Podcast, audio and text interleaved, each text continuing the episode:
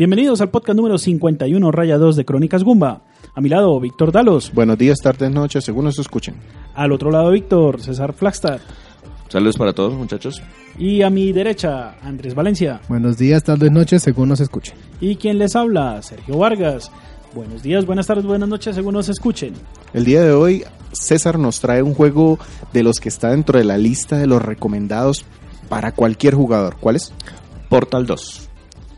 ¿Con qué los dejamos antes de entrar al juego? Vamos a dejarlos con Some Assembly Required.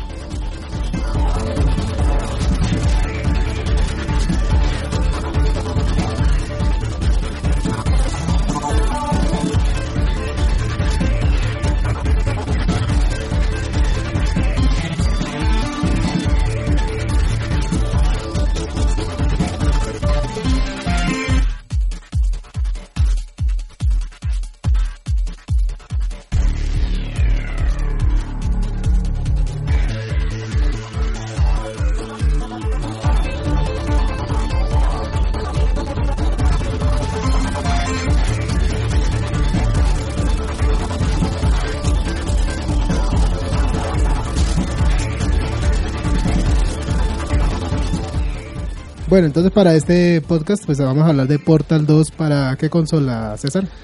Yo lo jugué en Play 3, pero la verdad el juego está disponible para varias plataformas. Está para PC, para PS3, para Xbox 360 y hasta para Macintosh. O sea que está, o sea, está accesible para todo el mundo. Básicamente. Menos Nintendo.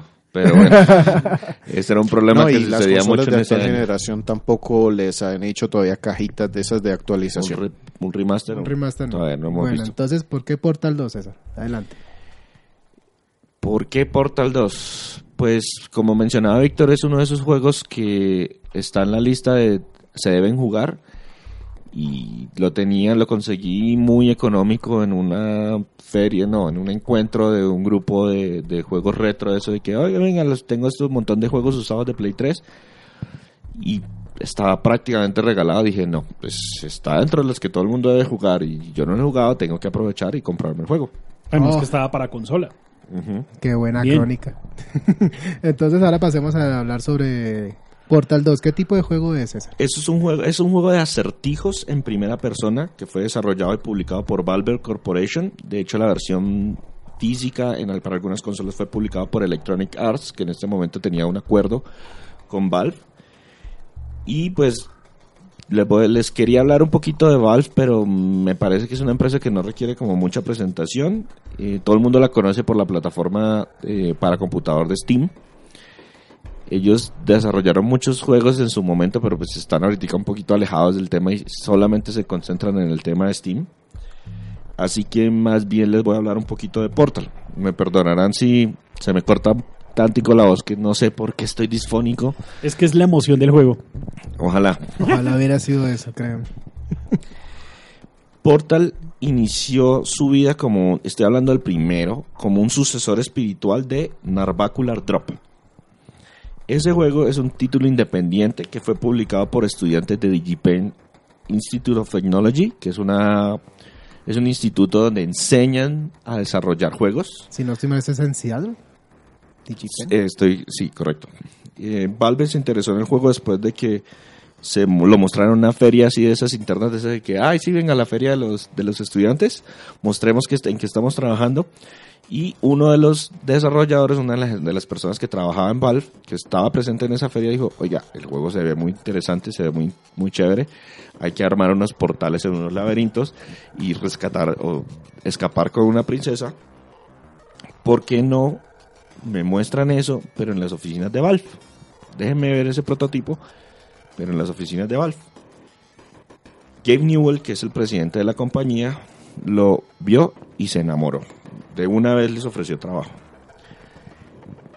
Ellos publicaron su juego de manera independiente, Barnacular Drop, y de inmediato empezaron a trabajar en Portal, el primer Portal. Ese desarrollo tomó aproximadamente dos años y cuatro meses. Fueron 10 personas trabajando en el juego solamente y el resultado final era muy bueno, muy interesante, pero muy corto. Cuando llegó la hora de publicar el juego, la gente de, de Valve lo que decidió es, oye, venga, el juego es muy pequeño para publicarlo de manera grande y no podemos cobrar 60 dólares por eso. Se inventaron una cosa que se llamaba el Orange Box, que fue publicado en el 2007 y que es una compilación, un paquete que tiene muchos juegos desarrollados por Valve. Está Half-Life 2, está Half-Life 2 Episodio 1, Half-Life 2 Episodio 2, Portal y Team Fortress 2. Y ese es el famoso Orange Box. Es un must-have. Todo el mundo que tiene, tienen que tener porque no estamos hablando de un juego bueno. Estamos hablando de muchos juegos buenos con- en, en- en el mismo disco. Imprescindible. Además, además que estábamos hablando con el Team Fortress, que es el juego por excelencia de, de disparos en tercera persona. Y que es el gratuito por excelencia. Sí, ese, es- ese fue el que empezó a- con el free to play y le vamos a poner sombreros y un montón de cosas y con juego asimétrico que cada personaje tiene unas diferentes habilidades, pero bueno, ese es otro tema. El trabajo en la secuela inició de manera inmediata y debido a la presión de los otros desarrolladores, de los otros ingenieros en Valve, que querían trabajar en el proyecto, se decidió que el juego, la segunda parte, sería un juego completo y no parte de una colección como sucedió con la primera entrega. El equipo entonces creció de 10 gatos a 40 gatos. Muchos gatos, muy bien pagos, vale la pena destacar, pero pues gatos al fin y al cabo. Lo que hicieron fue que el equipo, que ya era entre comillas grande, lo partieron en diferentes grupos y le dijeron a cada uno, venga, experimente con mecánicas a ver cuáles podemos incluir en el juego, porque el problema es que las mecánicas del primer título, a pesar de que eran novedosas y muy interesantes, pues no daban para extender demasiado el juego porque si no se puede volver aburrido. Eso de Se vuelve repetitivo y, y lo y no extendemos, lo extendemos de, forma artificial y terminamos es aburriendo a los jugadores. Exacto. Y entonces pudieron experimentar con una cosa de tal forma que eh, hubo un punto en que Portal 2 no tenía portales. Ah, y entonces, ¿para qué se llama Portal? Pues se llamaba Portal como se llamaba el proyecto, pero pues se pusieron a experimentar con tantas cosas que hubo un punto en que Portal no tenía portales. Se experimentó con un modo competitivo y un montón de otras ideas que, que nunca llegaron a- hasta el producto final. Lo cual, es, lo cual es de agradecer. La trama también recibió muchísimos ajustes. La idea inicial fue cambiar el protagonista. En- Eso para Portal 2. para Portal 2, sí, ya estamos hablando de la secuela. Cambiar el protagonista, eh, hablar con eh, de otros personajes. Y bueno, habían muchísimas, muchísimas ideas Claro, rotando. porque para Portal 1 habían, habían quedado muchísimos, muchísimos cabos sueltos. Y prácticamente con Portal 2 se podían haber extendido con cualquiera de esos. Podían haber ex- experimentado con cualquier cantidad de cosas. Pero entonces finalmente dijeron, no, no, no, no. Vuelven los portales. Algunas de estas ideas tienen sentido, que ahorita se las voy a explicar porque hicieron parte. Y algunas ideas definitivamente no. Ese modo competitivo no cuadra. La historia nos pega más si mantenemos al mismo personaje de la primera tra de la primer, del primer juego, etcétera, etcétera. Eso es como la historia del juego como tal. La historia del desarrollo. Del desarrollo del juego, claro. Ah, bueno, pues entonces ahora pasemos a la historia de Portal 2. Bueno, la historia Portal 2, lamentablemente no la puedo contar sin hacerle Sin spoilers destripar el 1. de Portal 1. Pero teniendo, un juego que, teniendo eso- en cuenta que es un juego de hace 10 años y que fue muy famoso en su momento, Y que prácticamente es Entonces- barato.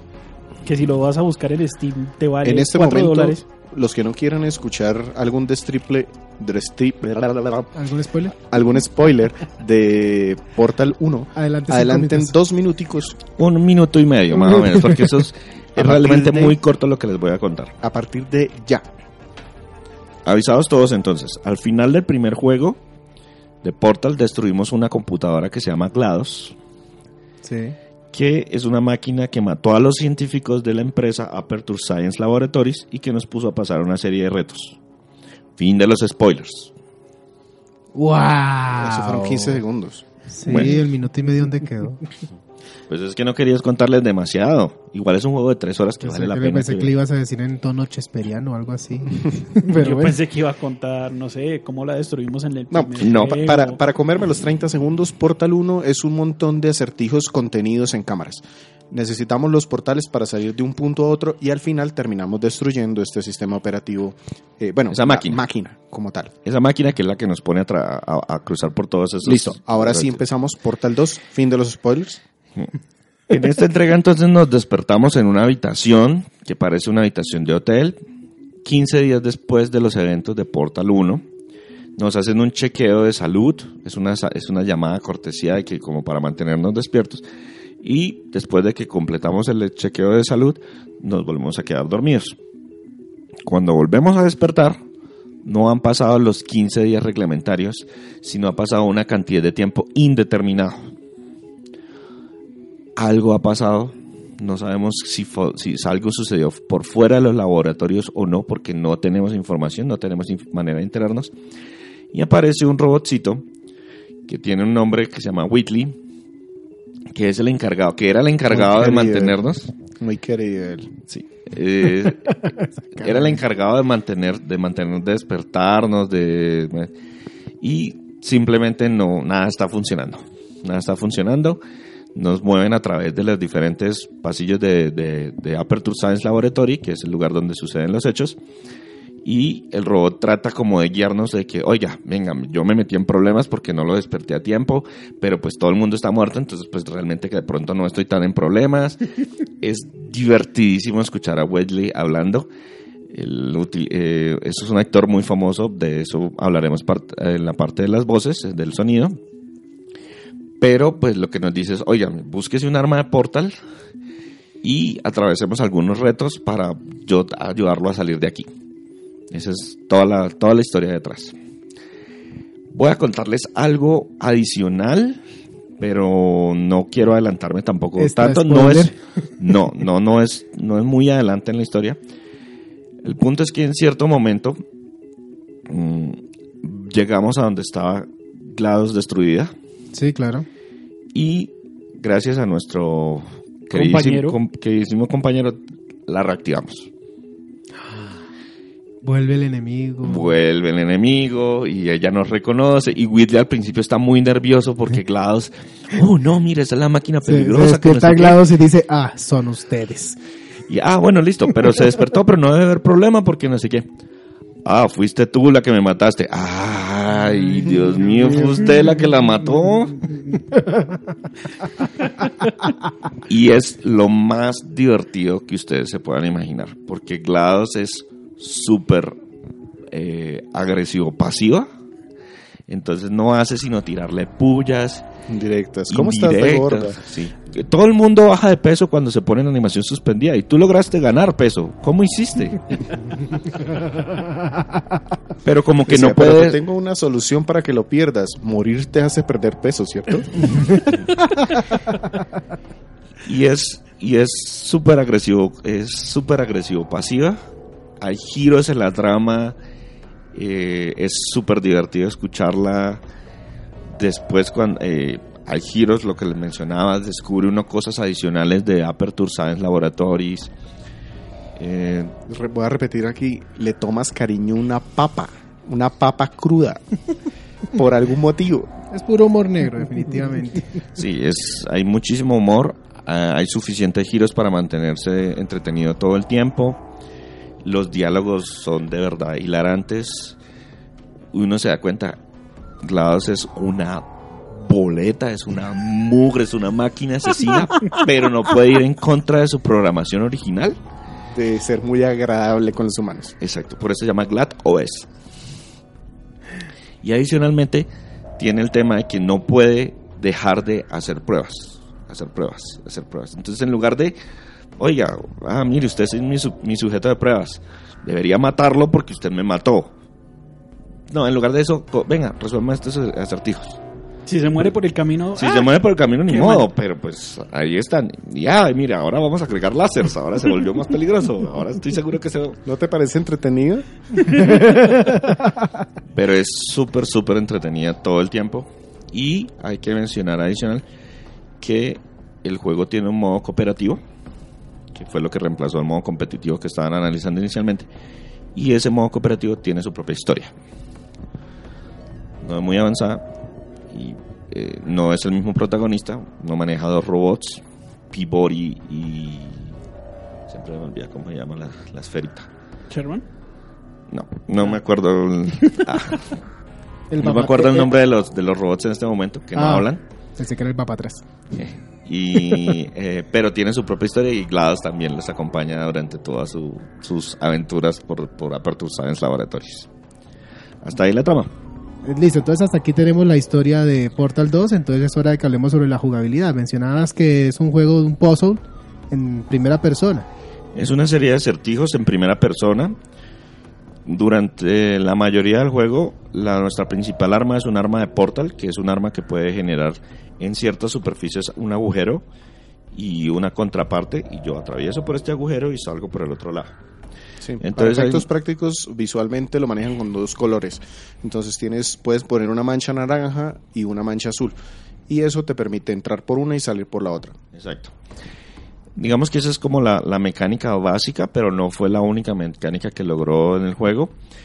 Eh, esa nos permite explorar bastante, hay que tener en cuenta la tridimensionalidad del juego, o sea que hay que apuntar hacia arriba, hay que ver, hay momentos en que es mejor poner el, porta- el portal en el techo, Las físicas también. las físicas juegan un papel, entonces si yo quiero salir disparado mu- hacia adelante, pongo un portal en, eh, en la pared y pongo un portal muy abajo en el suelo y me lanzo y la inercia que yo mantenga me permite dar saltos en, en diferentes secciones.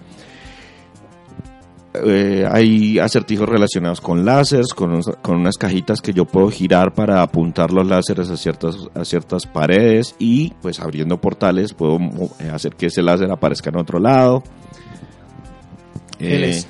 geles. Hay geles. Entonces, por Hay ejemplo, tres hay, geles. hay, hay unos, eh, no todas las muros, todas las superficies permiten fijar un portal.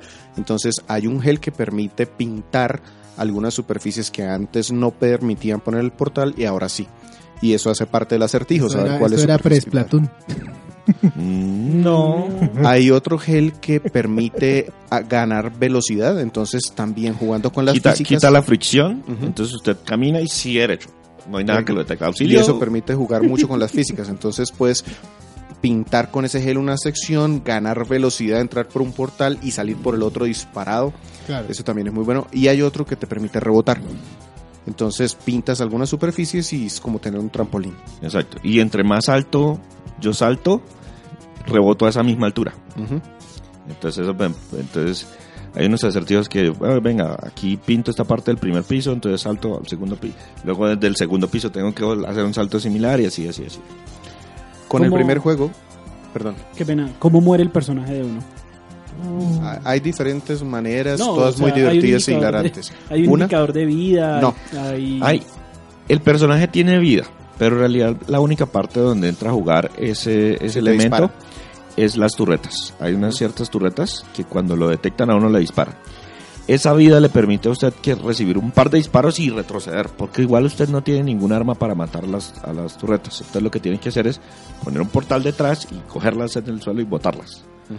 O hacer que le caiga un gel que lo haga rebotar y lo haga sal- salir del sitio para que caiga al vacío. o que se maten entre ellas o cosas similares. Pero el tema es que eh, la vida solamente entra en juego en ese momento, en que si me pegan un par de disparos, yo tengo suficiente tiempo como para retroceder y no morir instantáneamente con el primer Algunos golpe. escenarios tienen vacío. Entonces, si caes al vacío, pues te mueres. Sencillamente te ponen el punto re- eh, de grabado anterior y ahí empiezas otra vez. Y el juego no tiene en cuenta la caída desde mucha altura. O sea, yo puedo caerme desde el Décimo piso, piso. décimo y no importa, caigo al- de pie en el.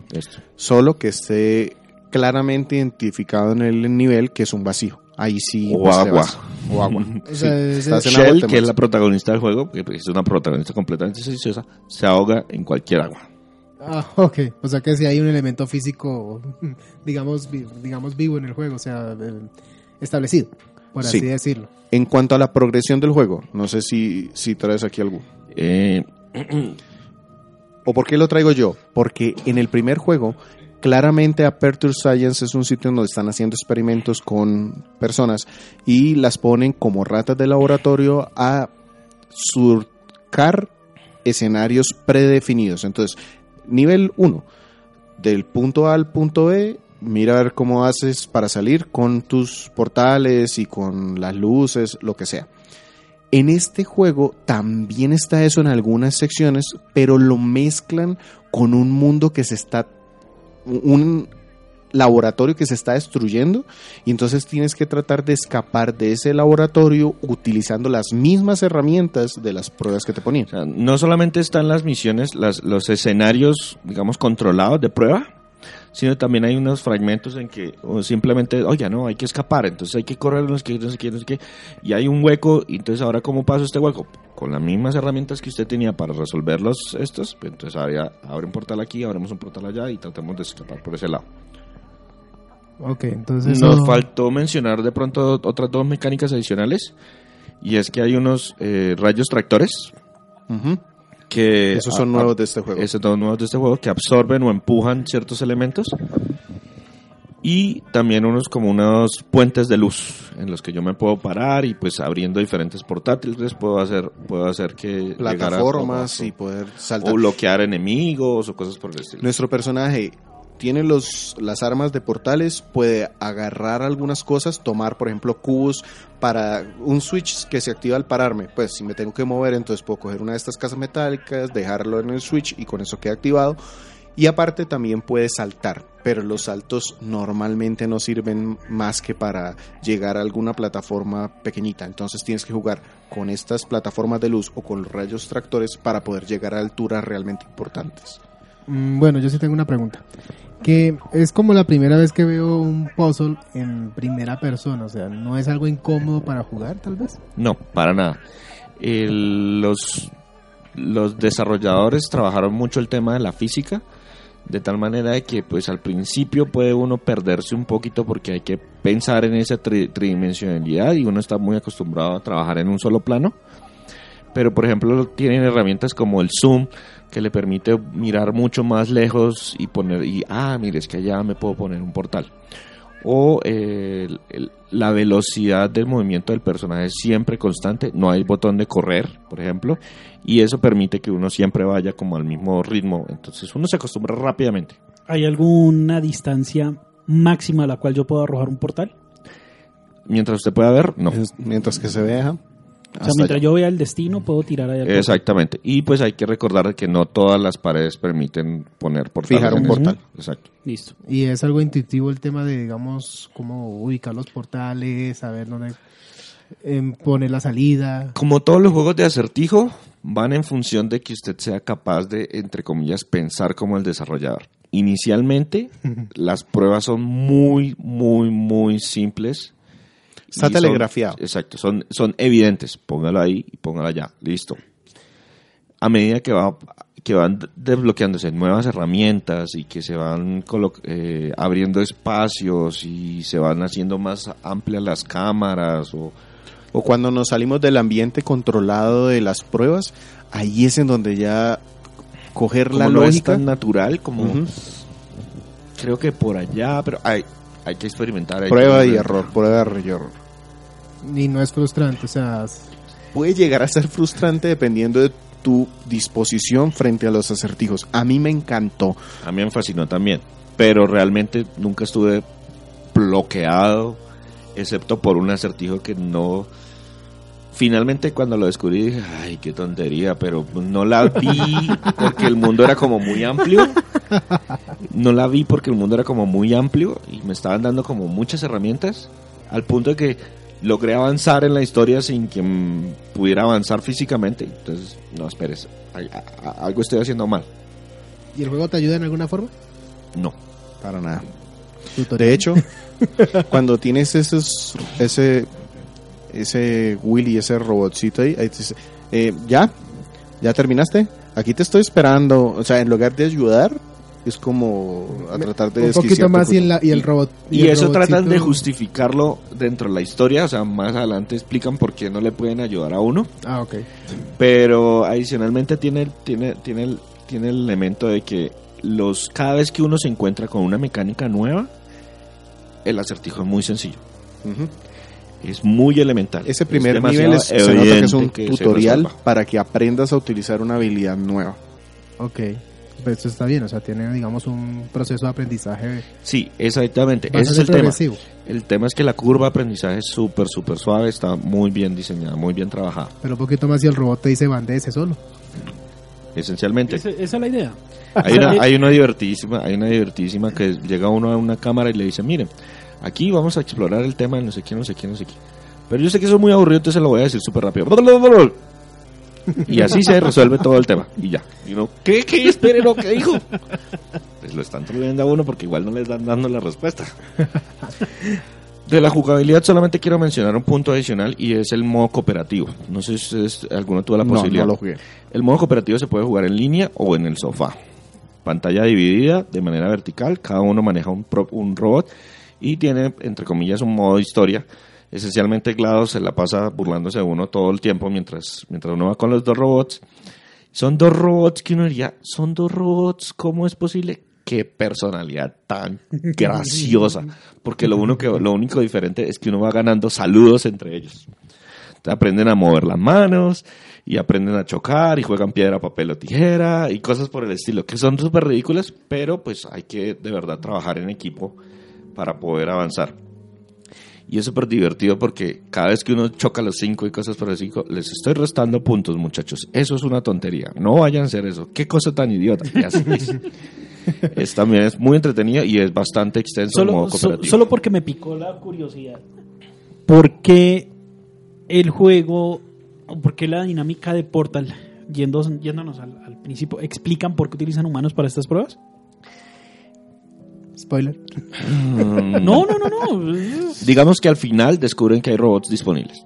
Ah, ok, listo. Un Bien. hechicero lo hizo. No, mejor dicho, No, no, no, no, es al que principio lo hacen porque pueden. Y después se dan cuenta de que podían hacerlo de otra forma. Exacto. Pues, pues eso es juicio y error.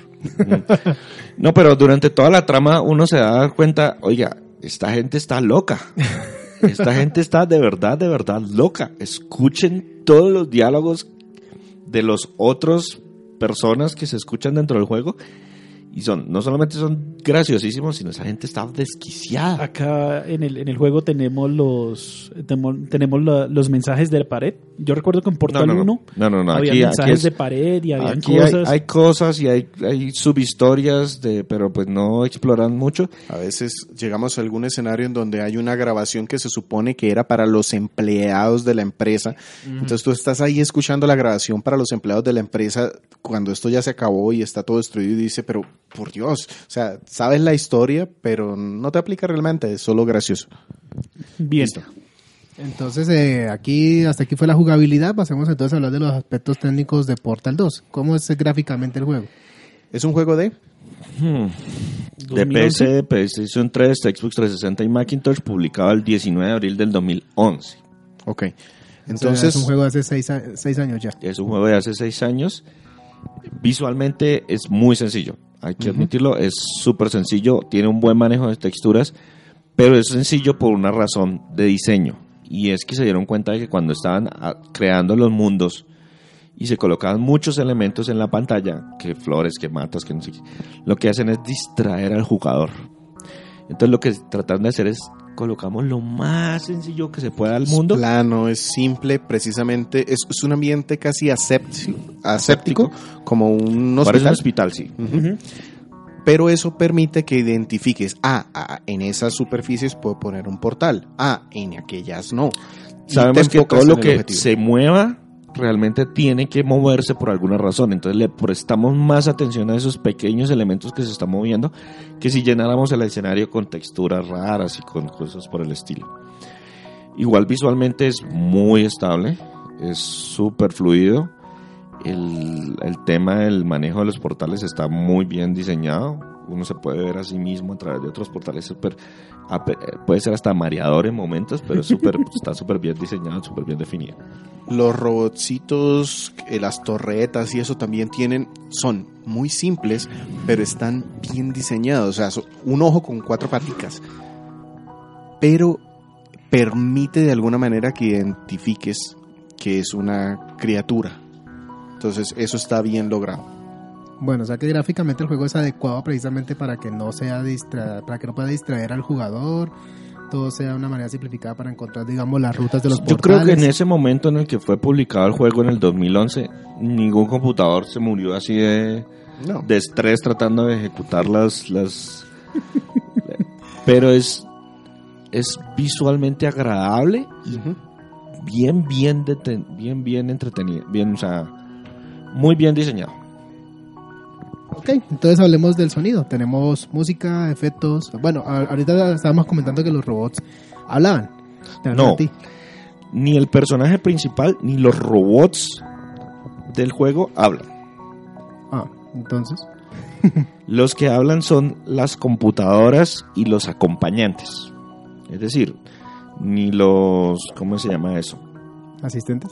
Shell, que es la protagonista, no dice ni una sola palabra. Y eso fue una decisión de diseño que viene desde el primer juego por una razón importante. Y es que el, no querían, por así decirlo, ella no quiere darle la satisfacción a la computadora de responder de alguna manera frente a sus insultos velados. No mereces mi atención. Algo por el estilo.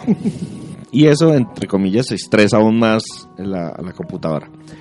Los diferentes eh, sonidos, las, las voces que utilizaron dentro del, dentro del juego son, bueno, primero que todo, GLaDOS re- regresa del... La actriz principal que retorna al primer juego es Ellen McLean.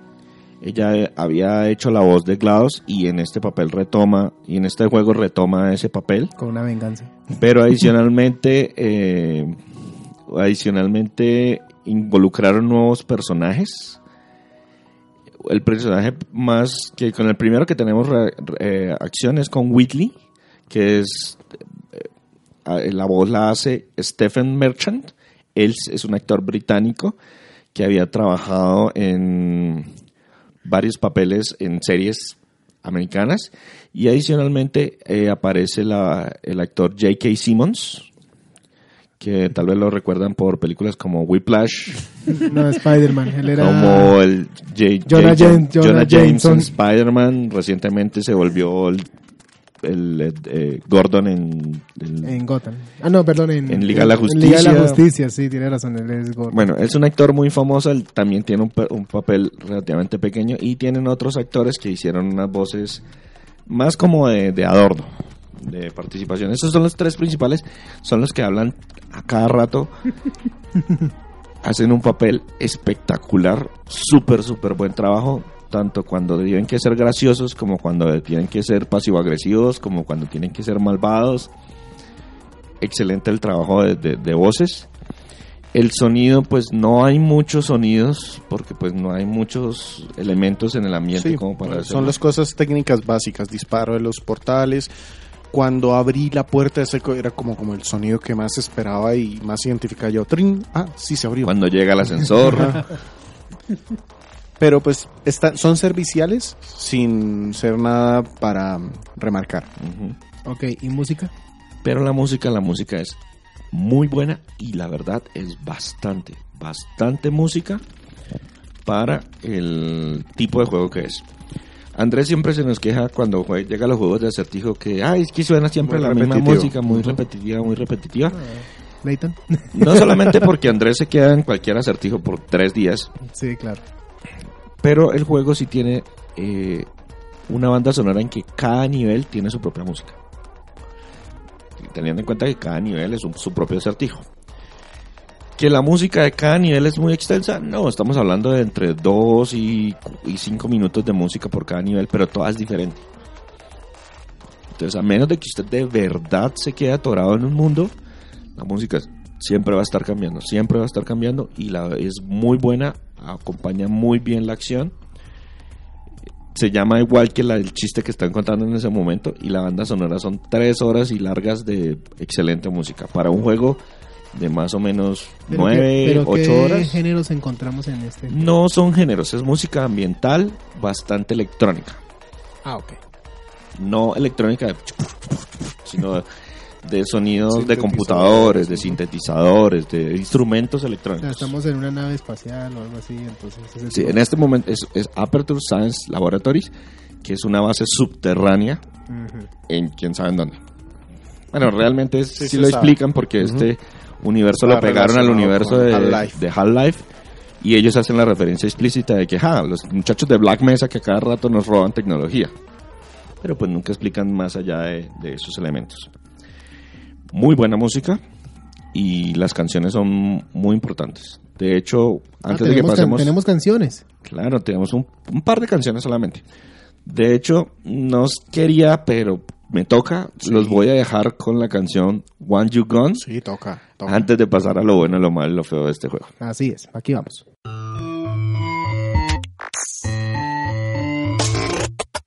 Well, here we are again. It's always such a pleasure. Remember when you tried to kill me twice? Oh, how we laughed and laughed. Except I wasn't laughing. Under the circumstances, I've been shockingly nice. You want your freedom, it. That's what I'm counting on. I used to want you dead, but now I only want you gone. She was a lot like you, maybe not quite as heavy. Now little Carolyn is in you too. One day they woke me up so I could live forever. It's such a shame the same will never happen to you. You got your short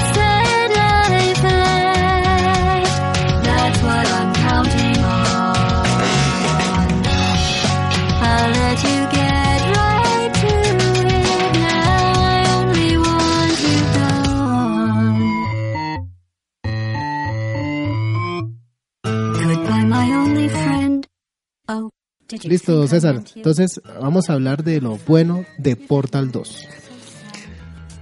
Uy, hay tantas cosas buenas. Lista. Primero, la canción que acabaron de escuchar es una de esas. Es una buena. No hay nada que hacer, es una buena y complementa la canción de el juego inicial I'm Still Alive, que también es muy buena. Escúchenla. La música es muy buena, hay muy buena variedad, no se siente repetitiva en ningún momento. La jugabilidad es impecable. No hay momento que usted diga, oiga, no puedo resolver el juego por culpa del el, acertijo, por culpa de los controles.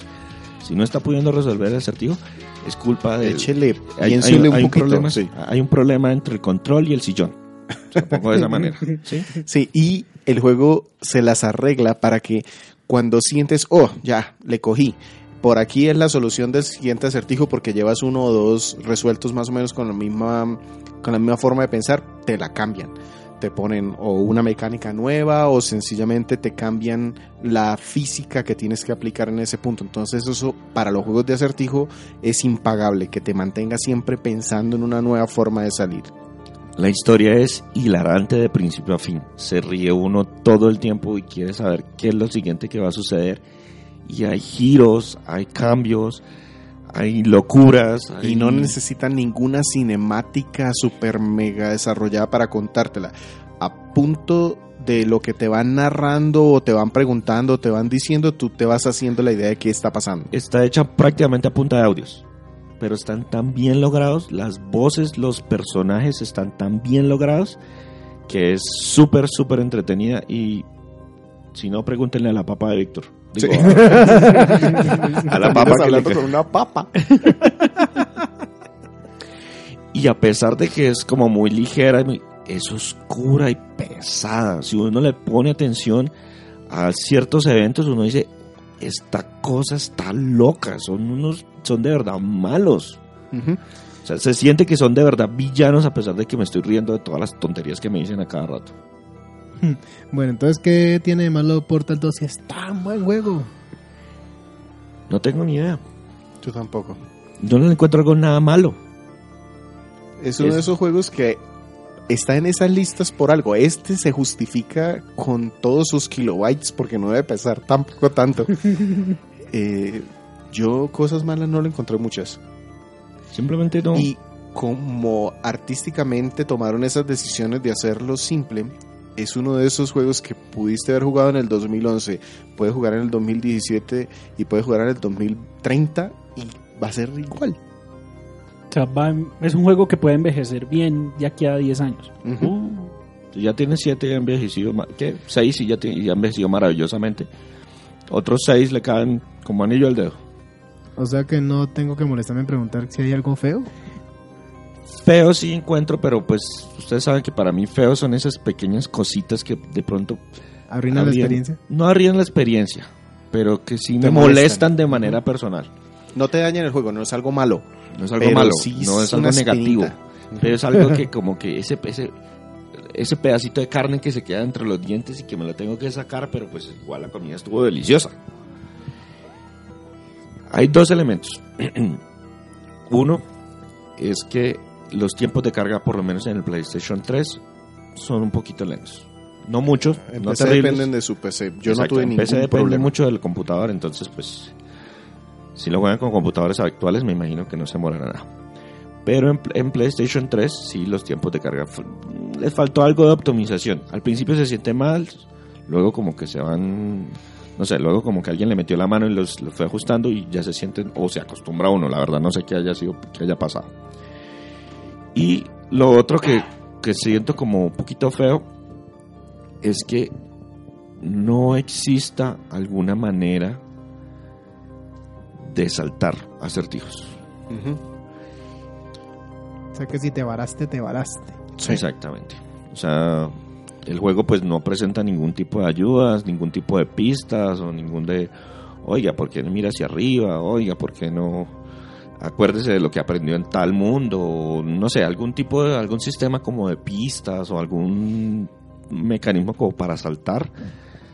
Eso ayuda mucho en estos juegos y no está, no está presente. Yo personalmente, lo que les digo, solamente me, me- me bloqueé en un acertijo que yo dije, no, pero que estoy, y estuve dando vueltas y dando vueltas y dando vueltas, sin mucho espacio para recorrer, pero dándole vueltas a todo el este. Pero pues sí existe ese, ese, ese inconveniente y hay personas que pues no se les Se da tan bien el tema, este, "Ay, me gustaría que Andrés probara me el pasó juego, a una ver vez. qué pasa. y recurrí a mi arma infalible. ¿Esposa? Tengo una pregunta. Y ella se puso a mirar el escenario y dijo, bueno, ¿qué hay que hacer? Y ella, digamos, como venía tal vez fresca, eh, me dijo, pues, intenté allá y... Ah, ya. Sí, pero sí, sí, sí, por ejemplo, son, son cositas que podrían eh, a- aportar si estuvieran presentes. Pero pues a pesar de que no, es, no están presentes, igual la verdad no, no creo que se bloqueen muchos en este juego. Listo, entonces hasta aquí ya hablamos de lo bueno, lo malo y lo feo de Portal 2. Entonces es- ha llegado la hora de que el juez Gumba dé su veredicto. César, ¿a quién le recomiendas este juego y qué calificación le pones? Este juego es un juego indispensable. Ah, Sí. carachas. Sí. Es un juego que todos deben jugar, que todos deben probar. Es impresionantemente sencillo de conseguir. A cada rato se consigue muy, muy barato en Steam. Dos mil pesos. En, en PlayStation Y lo puedes 3, pagar en el éxito si quieres. eh, en el PlayStation 3, en Xbox 360 también está disponible. Es muy económico y vale todos los dólares que ustedes le quieran poner. Jueguenlo con sus amigos. El modo cooperativo es súper divertido, es enviciante. Hay que de verdad trabajar en el equipo. Al principio es más, vaya usted, voy yo, vaya usted, voy yo, vaya usted, voy yo. Y luego sí, oiga, no, venga, tenemos que coordinar los dos, disparar al mismo tiempo, mover botones, pichar. al- Entonces también es súper entretenido el, el modo cooperativo. ¿Y qué calificación yo le daría? Yo le pongo un 10. 10, 10, 10, ¿qué? 10 Willys. Eh, yo lo colocaría como 10 Papás. portales. es un 10. No porque sea perfecto, No. pero sí porque es demasiado bueno y los detalles están... Son detalles que podrían molestar a uno o dos jugadores. Todos los demás lo van a adorar. Ok, eh, una cosa que olvidé mencionar, ¿cuánto te tardó pasar el juego? Eh, yo me gasté tal vez unas 8 horas y media en el modo de un solo jugador y no terminé el modo cooperativo. Yo casi 10 horas, como unas nueve y media tal vez. Pero según lo que he leído, el modo cooperativo también son otras 6 o 8 horas. O sea que hay suficiente tiempo para divertirse resolviendo acertijos y abriendo portales.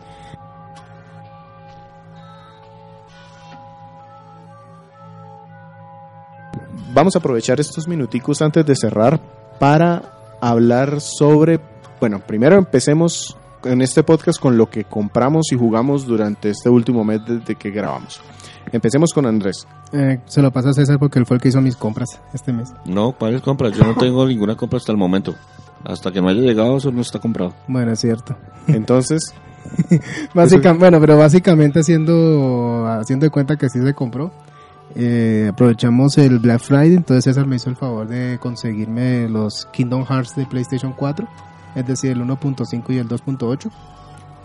1.5 más 1 más 2.5 Remix. Ese es uno. Y el 2.8 Prologue. Ese es el segundo. Entonces se es que no le alcanza para hacer tres. Ah, No le alcanza para hacer 3 porque falta el 3, pero entonces César me hizo el favor de hacer la gestión en ¿Y de a jugados? precio. De jugados. ¿Algo más?